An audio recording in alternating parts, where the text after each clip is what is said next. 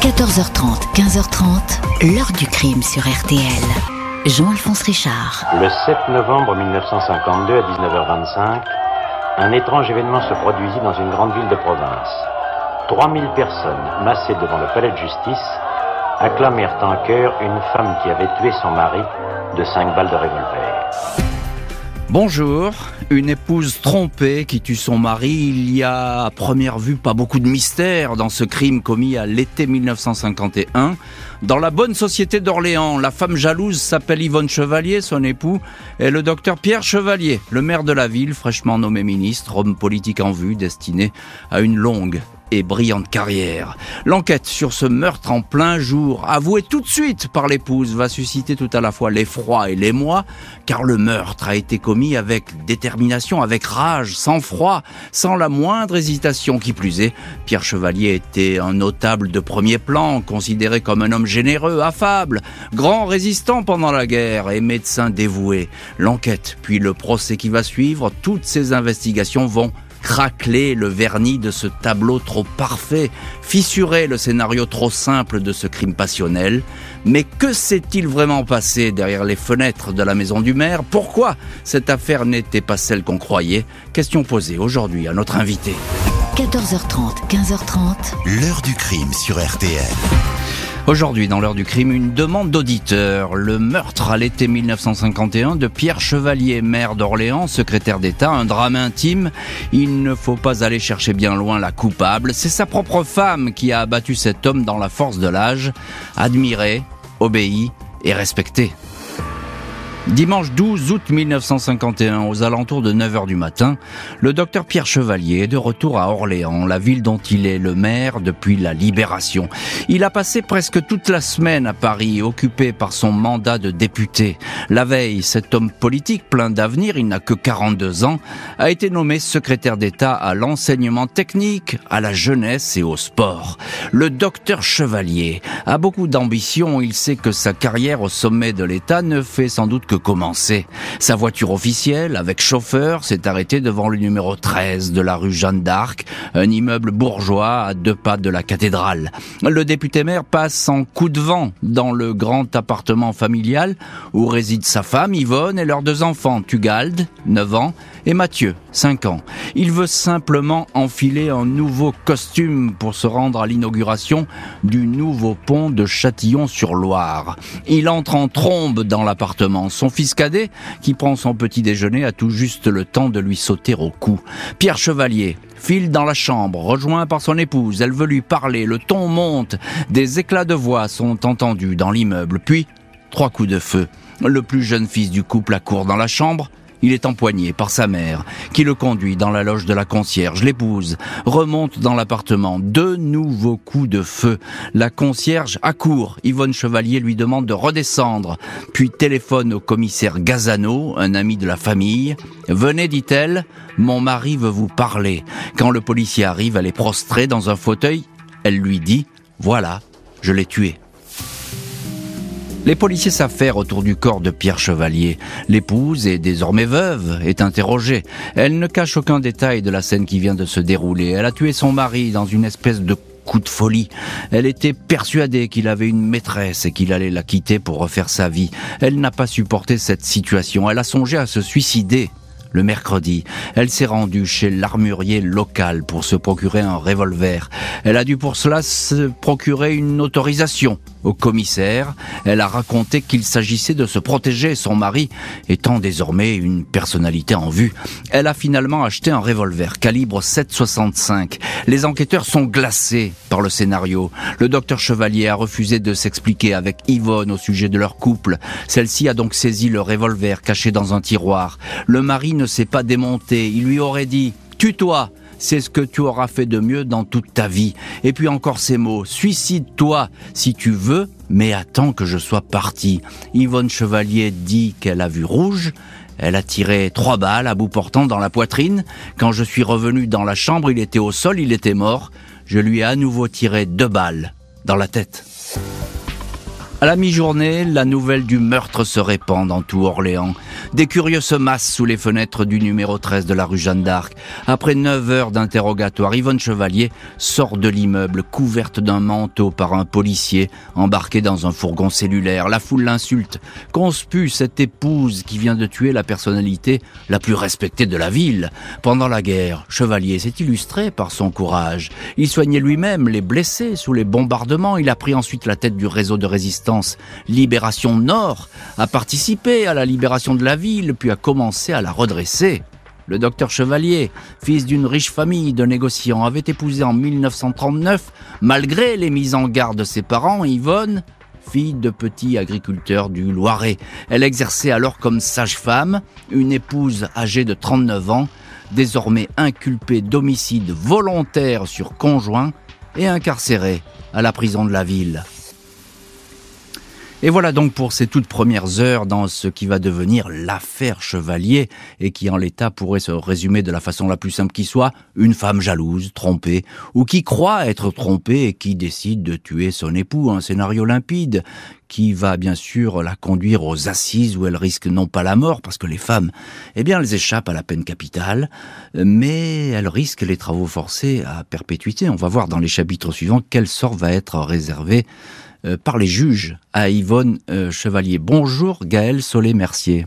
Bonjour Jean-Alphonse. Merci beaucoup d'avoir accepté l'invitation de l'heure du crime et d'être aujourd'hui dans le studio de l'heure du crime. Vous êtes archiviste, vous vous êtes passionné pour cette affaire euh, Chevalier. Je cite votre dernier livre, qui n'a rien à voir avec cette affaire, c'est l'affaire Henri Languille, le guillotiné d'Orléans, toujours cette ville, Orléans, que vous connaissez parfaitement.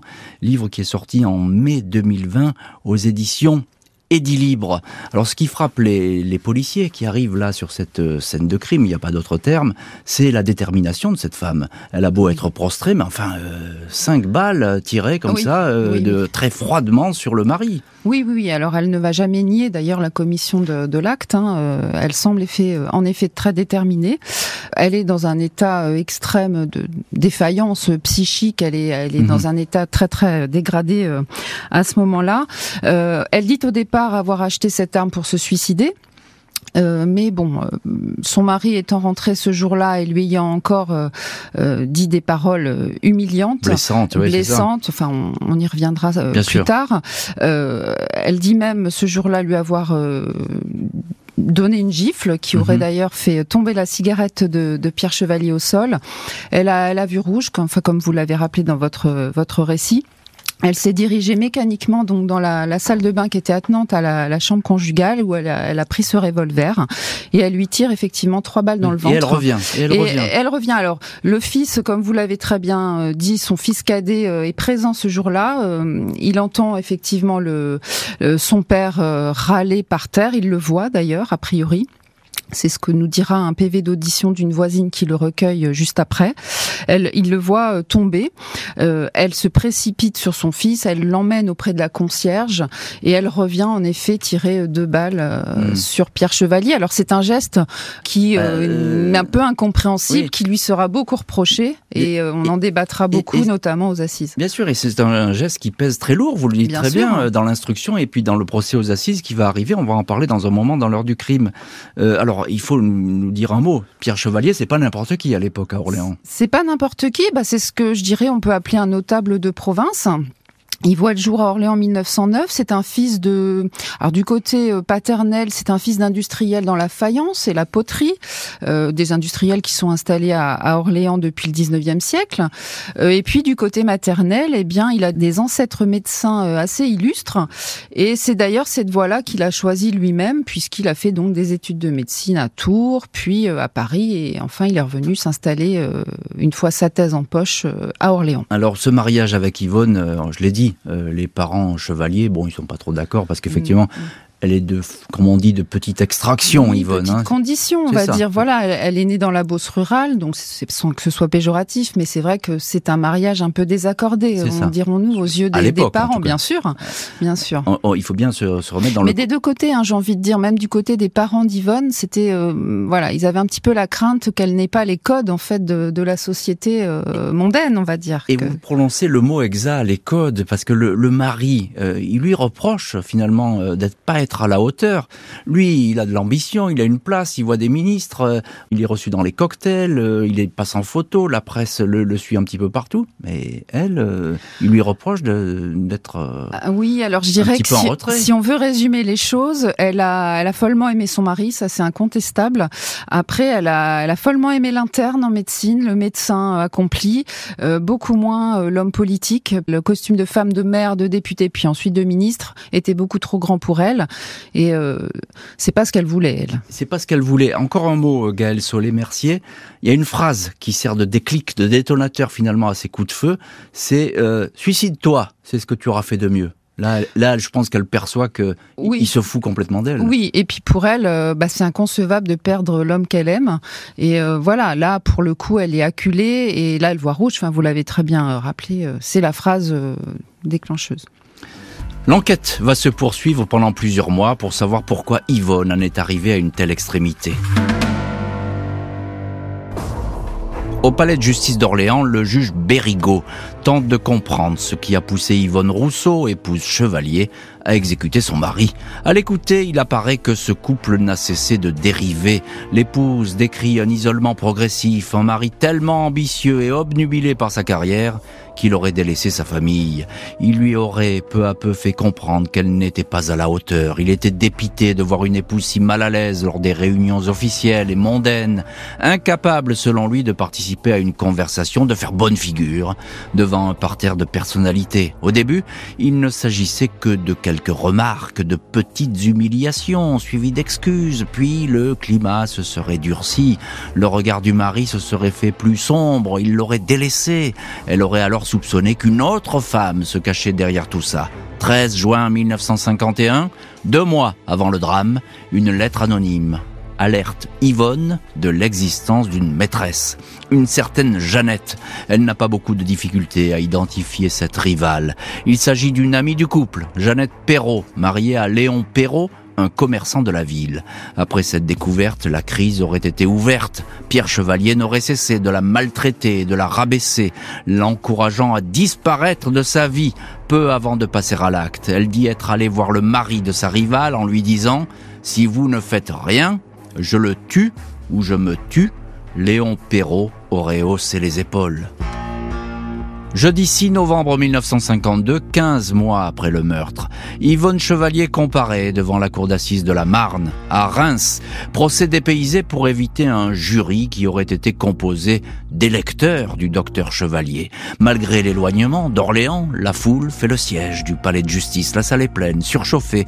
Il y a même au premier rang l'acteur Bernard Blier, qui tourne alors un film où il incarne un mari trompé. Vers 14 heures, Yvonne Chevalier, tailleur de laine gris, chemise blanc, cheveux sagement coiffés, fait son entrée encadré par deux gendarmes, le visage est mince, les traits creusés, le regard empreint d'une immense tristesse. Elle est mitraillée par les photographes. À la question « Aimiez-vous le docteur avec passion et sincérité ?» l'accusé répond oui, elle dément avoir fait à son mari des scènes injustifiées, l'avoir harcelé sans cesse à propos de Jeannette Perrault. Elle raconte qu'elle est même allée la trouver en personne. Jeannette lui aurait affirmé qu'il n'y avait rien entre elle et son mari. Vous l'avez cru? demande le président. Oui, un peu, répond Yvonne Chevalier. Un témoin, ami de la victime, décrit l'accusée comme une femme nerveuse. Un autre dit n'être pas sûr de la véracité de ses propos. Quant à l'aventure extra-conjugale, elle est décrite comme une passade, un moment d'évasion, rien de plus. La cour se penche sur une série de lettres qu'Yvonne Chevalier avait écrites à un mari, lequel n'a jamais répondu.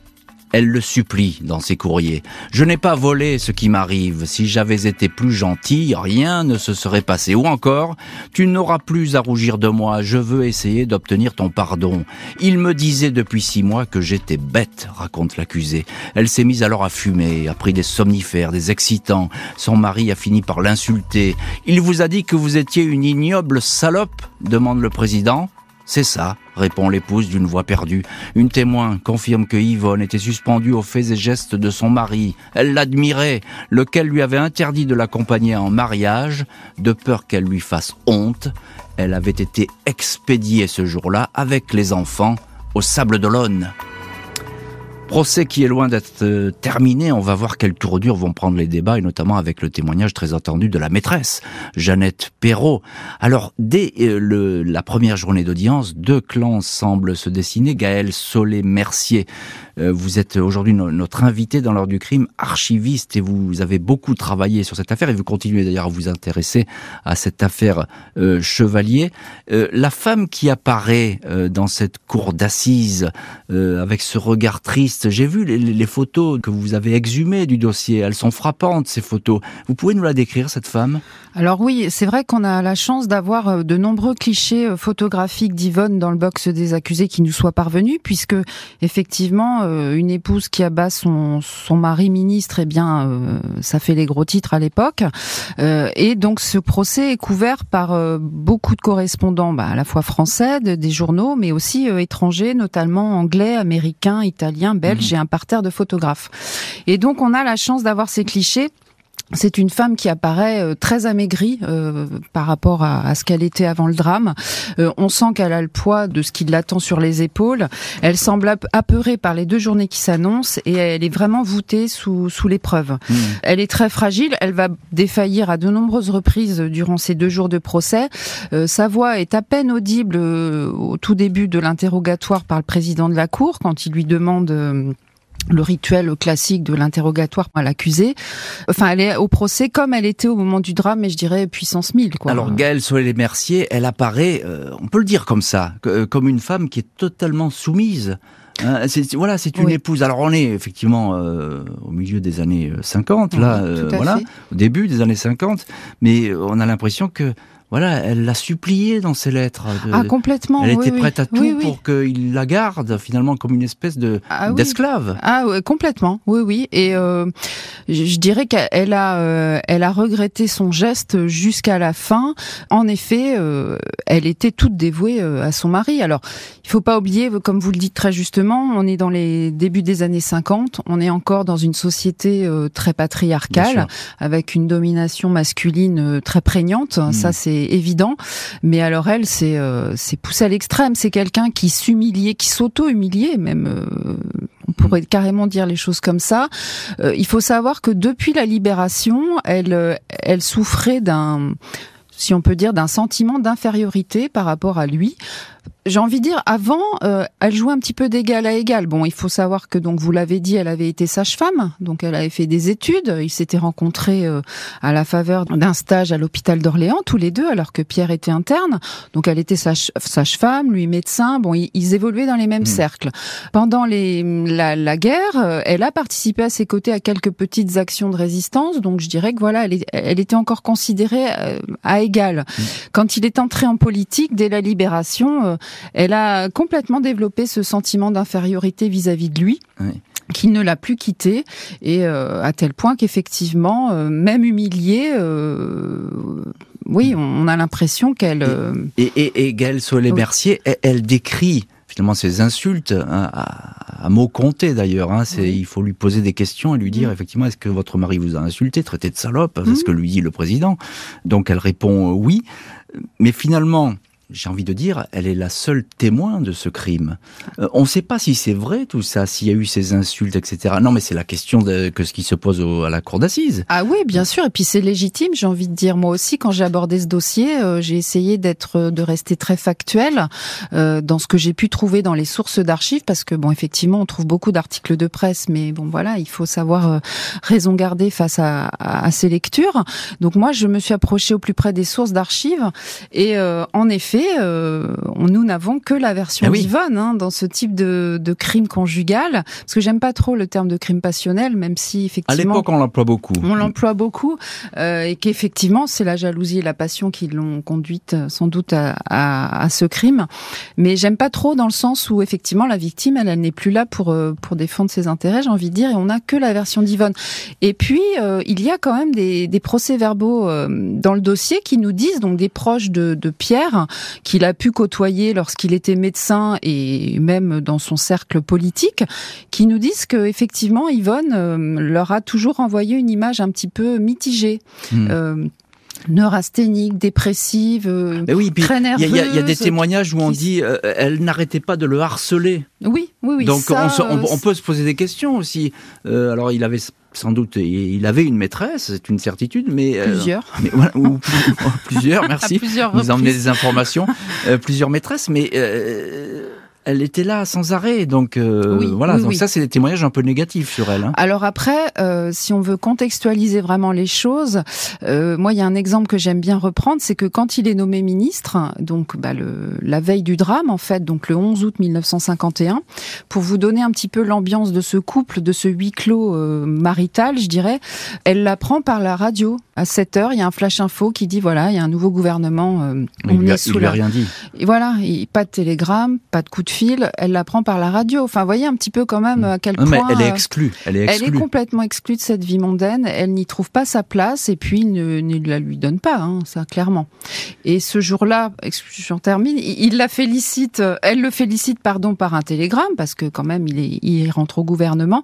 Il ne lui répondra que le soir euh, vers 18h30. Il va daigner lui passer un petit coup de fil pour la remercier très brièvement, mais voilà, c'est juste pour la forme, on va dire. Pour la forme. Procès qui continue avec l'ultime interrogatoire de l'accusé et l'entrée en scène de la maîtresse.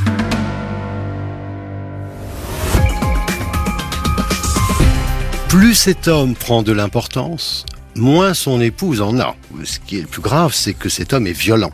Il frappe sa femme, il l'humilie euh, complètement, elle est idiote, à tel point qu'il lui interdit de venir aux réceptions à la mairie euh, d'Orléans, qu'elle est réduite au rôle de femme de ménage. Dans l'heure du crime, aujourd'hui, nous rouvrons à la demande d'une auditrice un dossier de 1951, le meurtre du docteur Chevalier, député maire d'Orléans, abattu par son épouse. Elle était trompée, mais également insultée et méprisée par cet homme. Une victime dont le portrait se lézarde devant la cour d'assises. Yvonne Chevalier est interrogée sur la journée fatale du dimanche 12 août, celle où elle s'est transformée en meurtrière. Lors du retour de son mari à la maison, l'épouse dit n'avoir eu droit à aucun bonjour. Elle souhaitait avoir une discussion, mais son mari a répondu ⁇ Je ne désire pas discuter avec une grue et une morue ⁇ L'épouse a répliqué en lui disant que sa maîtresse avait déjà détruit deux ménages, le sien et le leur. Pierre Chevalier l'aurait alors empoigné par les cheveux et fait tomber la cigarette qu'elle avait à la bouche. Elle est allée chercher dans le placard la chemise blanche qu'il souhaitait porter. Le mari a continué à lui crier dessus. Je te défends de dire du mal de cette femme, aurait-il lancé en parlant de sa maîtresse et ajoutant Je suis ministre, je divorcerai, toi tu resteras dans la merde. Yvonne dit l'avoir questionné sur les enfants. Réponse, les enfants je m'en fous. Fous le camp, tu pues, pour toi, c'est fini l'amour. Je me réserve pour elle. Il y a encore cette phrase. Prends un amant, tu me dégoûtes, tu es laide. Jeanne Perrault, la maîtresse, rousse, grande, sophistiquée, s'exprimant avec des mots choisis, est appelée à la barre. Elle ne cache rien de sa liaison avec le docteur Chevalier. Ils se retrouvaient régulièrement deux ou trois fois par semaine dans le petit appartement loué à Paris, au 109 rue Cambronne par le député maire. Ils allaient au restaurant à Saint-Germain-des-Prés. La témoin apparaît presque désinvolte, dépourvue d'empathie ou d'émotion. Le président lui demande si elle a une responsabilité morale dans ce drame. Elle répond oui, mais elle n'avait pas envie de rompre. Elle ajoute qu'elle n'a jamais eu honte. Votre place est là, dit l'avocat d'Yvonne Chevalier en désignant le box de l'accusé. L'amour n'est jamais puni, réplique de façon théâtrale Jeanne Perrault, qui quitte la cour d'assises sous les sifflets.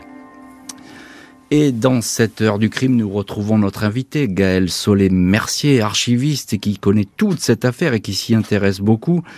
Alors ça, c'est extraordinaire, l'apparition de la maîtresse, parce que finalement, j'ai envie de dire, c'est là où tout s'est joué. Euh, on a cette femme qui euh, euh, tient tête presque à la cour d'assises. Il y a tout ce public autour d'elle. Elle se démonte pas. Elle dit bah oui, c'est comme ça, c'est la vie. Hein. En gros, il l'a tuée. Ça devait peut-être arriver. En tout cas, moi, j'y suis pour rien, mais je l'aimais. Oui, alors d'abord, il faut poser les choses pour les, auditeurs qui nous écoutent. C'est vrai que Jeannette Perrault, c'est l'antithèse de, de d'Yvonne, oui, d'Yvonne Chevalier. Euh, voilà, vous l'avez dit, c'est une grande rousse, sophistiquée. Euh, euh, elle est très élancée, elle est habillée avec classe. Il faut dire aussi que son, son mari est un commerçant de, riche, riche d'Orléans qui tient donc un magasin de confection. Et effectivement, elle arrive à la barre, elle a une certaine prestance et un aplomb. Mhm. Et c'est indéniable qu'elle fait sensation et qu'elle provoque des réactions, mhm. euh, positives ou négatives. Elle, provoque des choses. Elle vient accompagnée de son mari qui sera également témoin à la barre. Hein. Oui, c'est un drôle de couple d'ailleurs parce que qu'ils témoignent tous les deux. Elle, elle a cette espèce de morgue, il faut le dire comme ça. Euh, elle se démonte pas. Euh, si d'ailleurs ça choque beaucoup hein, dans, l'assistance, euh, on comprend pas très bien euh, ce qu'elle vient faire là. Et puis le, mari, alors lui, il est complètement effacé. Oui, complètement. Oui, oui, vous avez raison. Elle a... Bon, on peut lui reconnaître quand même ce courage de se présenter à la barre devant une foule qui lui est complètement hostile, puisque la cour d'assises de Reims est pleine à craquer et puis largement acquise à la cause d'Yvonne Chevalier. Donc, elle a quand même ce courage. Elle a cet aplomb. Elle n'a ni honte, ni regret, ni remords, je dirais. Et ce couple Perrault est en effet un couple assez singulier. Mm-hmm. Euh, ce n'est pas la première fois que Jeannette a des incartades amoureuses. Il a pu en souffrir son mari euh, par le passé, mais là, j'ai envie de dire qu'il joue un petit peu le complaisant opportuniste. On a l'impression qu'il s'en arrange là. Hein. Euh, voilà. Oui, oui, complètement. Il, dit, il déclarera même qu'il avait de la sympathie euh, pour cet amant, euh, l'amant de cette femme volage. Bon, voilà, on peut on peut s'interroger, mais je dirais que elle, elle n'était pas prête à, à divorcer. Ah. Euh, ça ressort du dossier à plusieurs, euh, dans plusieurs PV d'audition. Euh, il y avait une sorte de, de pacte un peu fraternel entre ses époux Perrault, qui s'en accommodaient très très bien. Et si lui ménage à trois. Oui, complètement. Et si lui avait pu tirer quelques avantages de, de cette situation, du fait d'un député maire mm, amant de sa femme, eh bien, il ne s'en serait pas privé. Il, s'en serait pas privé. Alors, vous avez dit, euh, Gaël Solé-Mercier, qu'effectivement, la course est retournée. Là, on sent qu'il y a une, une, empathie, il y a une, une sympathie euh, pour Yvonne Chevalier. Mmh. Euh, à l'époque, c'est assez exceptionnel parce que finalement, euh, les femmes trompées, on n'en tient pas très compte, même quand elles tuent en mari. Après tout, euh, voilà. Euh, oui et non, je dirais qu'on a d'autres cas à cette époque où euh, des femmes euh, trompées et ou qui avaient abattu leur mari ont été euh, acquittées aussi. Enfin, on a voilà, mais bon, oui, en effet, c'est c'est un peu étonnant. Autant dans les premières heures et les premiers jours après le drame, la foule orléanaise réclamait la mort d'Yvonne. Ben oui, c'est ça, parce c'est ce qui a fait que c'est ça qu'il faut dire, Gaël Solé-Mercier, c'est que la foule quand elle arrive, Yvonne, tout le monde la Hein Tout le monde la conspue. À l'échafaud, on crie, on entend ça, la mort, la mort. Et puis, ce qui revient euh, en face de cela, c'est que peut-être euh, elle a agi euh, sous le coup de la folie et que peut-être la rumeur court qu'elle sera soustraite à la justice. Et donc, les Orléanais n'en veulent pas de cette soustraction. Ils veulent un procès, ils la veulent condamner. Et c'est ce qui fera le dépaysement à Reims, eu égard aux, enfin, aux responsabilités politiques qu'exerçait Pierre. Après deux jours d'audience, le verdict va tomber. Mais que vont décider les jurés? Vendredi 7 novembre 52, deuxième jour du procès Chevalier. L'avocat de la partie civile, maître Mira, qui défend les parents de Pierre Chevalier, présente l'épouse meurtrière comme une égoïste. Ce que je lui reproche, dit-il, c'est d'avoir été inhumaine dans sa colère. Il réclame une peine exemplaire, rappelant qu'elle a tué un homme irréprochable. Lors des débats, le président de la Cour a présenté lui une femme en perdition. Plus la plaie de votre cœur s'élargissait, plus vous abusiez des excitants, des somnifères pour dormir, du maxiton pour vous réveiller, vous étiez intoxiqué. Dans sa plaidoirie, l'avocat général retrace lui aussi le calvaire d'une femme de plus en plus aux abois. Ai-je besoin d'ajouter qu'il faut la plaindre? Mais faut-il l'absoudre? questionne-t-il. L'avocat de l'accusé montre une femme maltraitée inutilement poussé dans ses derniers retranchements, personne n'a le droit de pousser à ce point une créature humaine au fond du désespoir, dit-il. Dans l'après-midi, les jurés se retirent pour délibérer. Ils restent en tout et pour tout une demi-heure à l'abri des regards. Aux trois questions qui leur étaient posées, ils répondent non. Yvonne Chevalier n'est même pas coupable d'avoir donné des coups ayant entraîné la mort sans intention de la donner. Le témoignage de la maîtresse avait choqué le tribunal, la réputation de plus en plus sombre faite de Pierre Chevalier en tyran domestique l'emporte. Il n'avait pas à traiter son épouse et mère de ses enfants de cette façon. Yvonne Chevalier tombe dans les bras de son avocat. Au milieu de la nuit, elle quitte sa prison. Faut-il l'absoudre demandait l'avocat général. Eh bien voilà, c'est chose faite. Euh, c'est très étonnant, Gaël Solé-Mercier. Vous êtes archiviste et vous êtes aujourd'hui notre invité dans cette heure du crime avec ce dossier que vous connaissez euh, si bien. Qu'est-ce qui a emporté l'adhésion des jurés? Bah, Je dirais un petit peu toutes les raisons qu'on a évoquées euh, précédemment.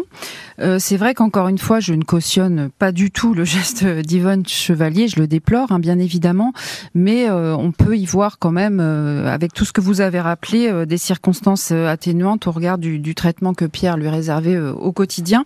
Alors les journaux de l'époque nous rapportent une formule que j'aime assez concernant donc ce verdict. ils disent que les jurés l'ont condamné à vivre, en fait. Et c'est vrai qu'elle était libre, ah, mais euh, oui. tout à fait. Mais euh, elle était libre euh, uniquement physiquement, mais dans sa tête, elle n'a plus jamais été mmh. libre. Et elle a continué d'expier ce geste jusqu'à la fin. Mais il y a quelque chose d'important, Gaëlle Solé-Mercier, c'est que cette femme, on l'a crue. oui. Parce que, encore une fois, je répète ce qu'on disait tout à l'heure, elle est seule face à son mari quand, quand elle le tue. Mmh. personne n'est là pour témoigner de ce qui a été dit, de ce qui a été fait, si vraiment le mari a prononcé toutes ces paroles mais on la croit. Elle a des accents de sincérité. Hein, elle a ce côté un peu Mater Dolorosa aussi euh, oui, tout à lors fait. de son apparition. Mais... Et puis elle n'a jamais varié, elle n'a jamais nié le geste non plus. Ça, je crois que c'est très important de le rappeler. Elle l'a toujours assumé. Elle n'a jamais cherché à minimiser ce, ce qu'elle avait fait. Euh, on a quand même dans le dossier d'instruction des, des, auditions, notamment de la petite bonne. J'ai la petite bonne, elle avait 16 ans et demi, c'est pour cela, qui nous dit qu'effectivement, monsieur n'était pas tendre avec madame. Donc on a quand même les les, les, gens de l'entourage au quotidien qui nous, nous disent quand même, enfin, que voilà, c'est pas des, des, humiliations inventées. Euh, il n'avait pas de geste tendre et il était assez dur dans ses paroles. Enfin, ça, c'est rapporté quand même. Il y, a une amie aussi qui témoigne, qui va venir à la barre, hein, témoigner, dire bah c'était pas simple pour elle. C'était pas simple pour elle. Elle était isolée, elle était cantonnée à ce rôle de mère, plus d'épouse. Hein, vous, vous l'avez très bien dit, de mère uniquement. Euh, il lui reprochait également de, de mal s'occuper des enfants. Enfin, voilà, c'était mmh. c'était constamment et quotidiennement. Alors c'est un verdict quand même qui est étonnant Gaël sur les Mercier, parce que elle n'a pas tué finalement. Quand on regarde les conclusions des jurés, euh, ils auraient pu quand même retenir le fait qu'elle a tué, puis après, le, pourquoi pas Oui, oui, comme on a pu le voir lui dans donner une peine de principe. Enfin, voilà, oui, donc, mais, non, mais je suis là pas du tout. Voilà, je suis pas. Elle y est pour rien. Oui, oui, je suis pas experte sur ces questions-là, mais je partage un peu cet avis-là. Oui, sans doute aurait-il fallu quand même. Euh, c'est dire la puissance de, de, de, ce témoignage mais, et de ce qui a été ressenti devant cette cour d'assises. Mais je hein. pense que effectivement, elle a toujours été elle-même. Elle n'a pas cherché donc encore une fois à minimiser les gestes, elle a assumé, elle s'est présentée telle qu'elle était et en effet, elle a voilà, elle a, su euh, retourner, enfin c'est pas retourner, je dirais euh, euh, convaincre l'opinion publique que c'était sa version, n'était pas fantasmée, que véritablement hmm. elle avait souffert dans cette histoire. Avec ces accents de, sincérité effectivement qui, qui ont traversé cette salle d'audience. Alors moi j'ai lu à, à plusieurs reprises qu'on dit que l'affaire Chevalier c'est finalement le premier procès de la violence domestique. Alors c'est pas une violence vraiment physique dans ce cas-là, mm. mais c'est une violence euh, psychologique extrême. Et puis ces insultes, cet harcèlement qu'elle euh, qu'elle a subi, en tout cas c'est ce qu'elle raconte et on la croit. Donc euh, voilà. et ça bien avant l'affaire Jacqueline Sauvage, d'ailleurs qui est un petit peu dans la même région. Jacqueline Sauvage, c'est en 2012. Hein, oui. Alors après, oui, en effet. c'est ce que j'ai lu. Hein, oui, tout à fait. Ça pourrait être un petit peu, oui, le premier procès, je dirais, des violences conjugales psychologiques, dirons-nous. Euh, après, je crois qu'il faut contextualiser quand même ce fait divers et rappeler que euh, nous sommes donc en 1951. On l'a dit tout à l'heure, la condition de la femme, euh, elle est encore euh, très minime. Une société très euh, patriarcale, dominée par les hommes. On est tout juste après l'obtention du droit de vote, pour placer quelques jalons historiques. On n'est pas, on est encore très très loin de l'indépendance financière des femmes, qui, mmh. qui, viendra que dans les années 60, et encore très très loin des, des violences conjugales reconnues devant les tribunaux. Donc je pense que malheureusement, ce sont des violences qui certainement avaient lieu dans beaucoup de, de ménage à l'époque. Mais sans doute, euh, malgré elle, Yvonne a-t-elle été euh, une des premières... Euh, une pionnière. Une pionnière. Hein. alors, j'irai pas jusqu'au terme de féministe parce que je ne pense pas qu'elle était dans cette démarche-là et qu'elle elle, n'aurait pas adhéré à cette à cette pensée-là, mais sans doute a-t-elle été une des premières à, à résister à cette domination masculine et maritale. Encore un mot, la maîtresse, elle sort sous les huées. Oui. Elle quitte le tribunal, ça aussi c'est quand même rarissime. Euh, ce couple, bah, il va se cacher quoi dans, dans, un coin là parce que la foule euh, désormais s'est retournée. Oui, oui, bon, ben voilà, oui, non, elle, elle, quitte la scène en effet. Euh, je, de, de toute façon, Pierre Chevalier, je ne pense pas, enfin, n'aurait pas divorcé. Enfin, à plusieurs reprises, il aurait déclaré euh, on va divorcer, on va divorcer. Je ne le pense pas, très sincèrement. Quand on replace les choses euh, dans le contexte, il venait d'être nommé ministre et que euh, voilà, je, je, je, ne vois hmm. pas cet homme politique au sens aiguisé. Oui, s'exposer à une espèce de scandale parce qu'à l'époque, ça se fait pas de divorcer. Tout oui, pour partir hein. avec une femme qui plus est mariée, je ne le pense hmm. pas. Et euh, ouais, je pense qu'elle elle savait dès le départ qu'elle n'avait pas grand-chose à attendre de cette relation. Yvonne Chevalier est libre, elle va pouvoir refaire sa vie et reprendre son métier de sage-femme. Dans les mois suivant son acquittement, Yvonne Chevalier s'exile. Avec ses deux fils, Tugal et Mathieu, elle part s'installer en Guyane, dans la bourgade de Saint-Laurent du Maroni. Elle y retrouve là-bas son travail de sage-femme, dirigeant bientôt la maternité de l'hôpital. Elle revient en métropole au milieu des années 60 pour s'établir dans le Loir-et-Cher, à la mode Beuvron, elle mourra en 1984 à l'âge de 72 ans. Il faudra bien des années pour que Yvonne Chevalier soit considérée comme une égérie du féminisme, une femme écrasée par un mari impitoyable qui faisait tout pour la rabaisser, le prélude à sa descente aux enfers. Face à ma rivale triomphante et sereine, je devenais de jour en jour plus triste et plus laide, avait-elle confié à un journal. Et je crois d'ailleurs que ce journal, c'est France Dimanche. Elle avait donné une interview. Gaëlle Solé-Merci, on vous retrouve dans cette heure du crime, archiviste. Vous êtes beaucoup intéressé à cette affaire Chevalier. Vous aviez publié un livre sur une autre affaire. C'est l'affaire Henri Languille, le guillotiné d'Orléans, dont je recommande la lecture, paru aux éditions Édit Libre, qui était sorti en 2020. Euh, Est-ce qu'elle a donné des, des interviews? Je, je, citais cette phrase qui est saisissante d'ailleurs dans, dans, France Dimanche, mais est-ce qu'elle a donné d'autres interviews? Elle a été pourchassée un petit peu par, par les journalistes? Alors, à ma connaissance, à part France Dimanche, donc de mémoire, dix ans après le, le drame. Hein, dix ans après. Oui, 1961. Euh, elle donne cette interview, euh, ce qui est quand même euh, finalement dix ans, c'est beaucoup, et puis très peu, puisque moi j'ai pu retrouver dans les archives, euh, donc à Orléans, des anonymes qui écrivent en fait au maire de l'époque pour euh, s'indigner de, de, cette parution de journal. Euh, il faut savoir que le maire de l'époque était un proche de Pierre. Il a pris la succession quelques années après.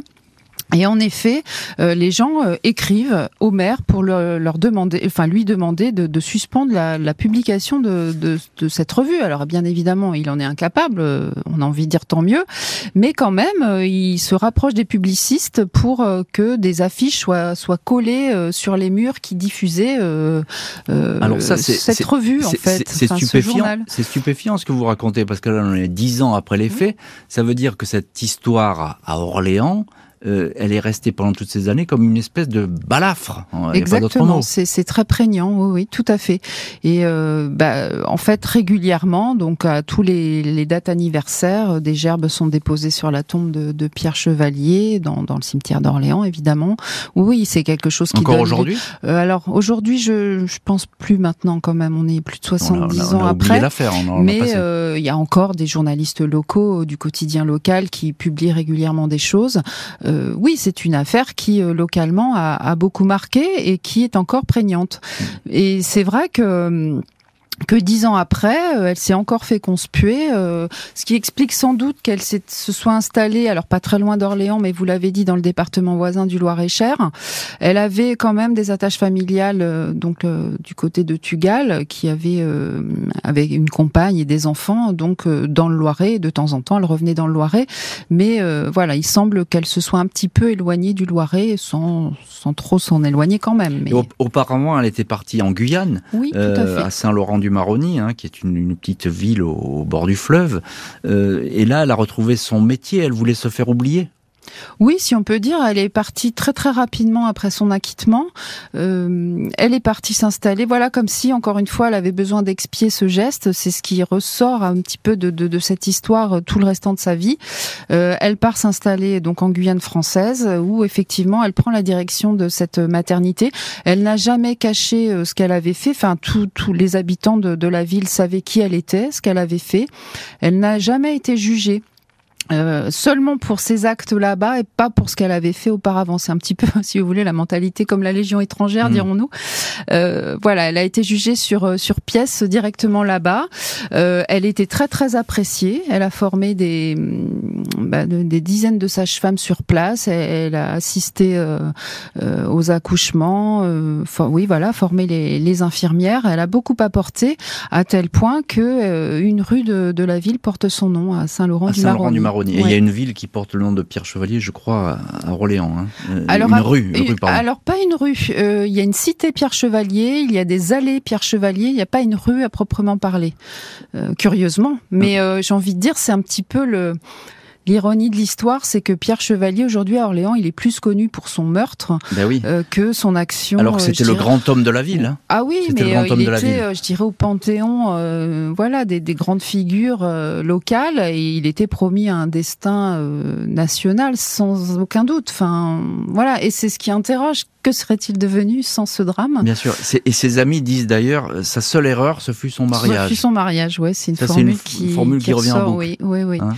Oui, oui, oui. Euh, comme on l'a dit, c'était un ménage désaccordé, quoi. Je, je peux pas dire autrement. Dès le départ, c'était sans doute voué à l'échec. Malheureusement, la, la, suite nous donne raison. Alors encore un mot.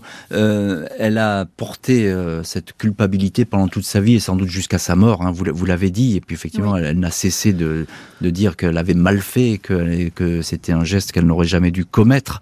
Euh, est-elle pour autant une égérie du féminisme? Euh, on la voit, son nom, il apparaît pas tellement. non, je, ne le pense pas. Enfin, dans ce registre. non, je pense pas que c'était qu'on puisse l'assimiler à une égérie du, féminisme contemporain. Elle n'était pas dans cet état d'esprit. C'était pas du tout euh, sa démarche, mais sans doute malgré elle, euh, elle a eu ce cette démarche, alors si je puis dire avant-gardiste, c'est le mot est peut-être mal choisi, mais euh, de, comme on le disait tout à l'heure, de, de s'élever contre cette domination, mais, mais très malgré elle. Euh, c'était pas un choix délibéré de féministe. Je ne le pense pas. Encore une question, la dernière. Euh, le procès a eu lieu à Reims. Il a été dépaysé, et on comprend pourquoi évidemment. S'il avait eu lieu à Orléans, le verdict à l'époque, à l'époque, aurait été sans doute sans doute très, différent. différent. Oui, c'est une question que je me suis souvent posée et vraisemblablement vraisemblablement, bon, d'ailleurs, bon, on le voit avec cette histoire de dix ans après, quand euh, elle publie ses, ses, mémoires dans France Dimanche, euh, à tel point ça ravive les choses. Je pense qu'effectivement, un, procès à Orléans aurait connu une issue euh, tout autre. Ça, c'est certain. Après, on peut pas refaire l'histoire, mais je pense que c'était sage aussi de le dépayser hein, au départ. bon, voilà, pour l'objectivité des débats et la tranquillité de ces deux jours de procès, mais sans doute ça aurait été très très différent à Orléans et on serait peut-être pas là pour en parler aujourd'hui. Merci beaucoup Gaël Solé-Mercier d'avoir été aujourd'hui l'invité de l'heure du crime. Merci à l'équipe de l'émission, Justine Vignot, Marie Bossard à la préparation, Boris Pirédu était à la réalisation. L'heure du crime, présenté par Jean-Alphonse Richard sur RTL.